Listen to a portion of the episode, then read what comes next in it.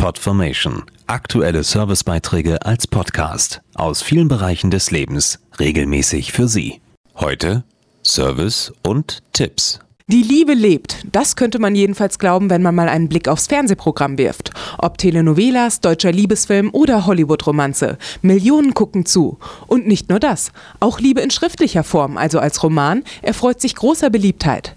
Dazu passt, dass jetzt eine ganz besondere Edition erschienen ist, die einige der besten Liebesromane aller Zeiten enthält. Liebesromane haben offenbar ihre ganz eigene Faszination, die Claudia Münster, stellvertretende Brigitte Chefredakteurin, auf den Punkt bringt. Weil es um das schönste Gefühl der Welt geht und weil wir uns alle entweder danach sehnen oder hoffentlich es schon erlebt haben.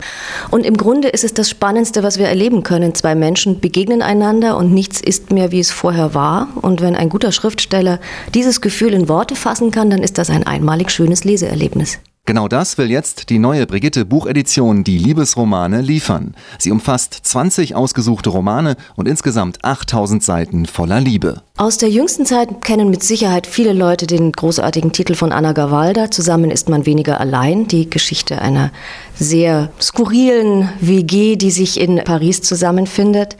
Wir haben aber auch Klassiker wie Rebecca von Daphne du Maurier. Wir haben einen zauberhaften englischen Gesellschaftsroman Zimmer mit Aussicht von E.M. Foster.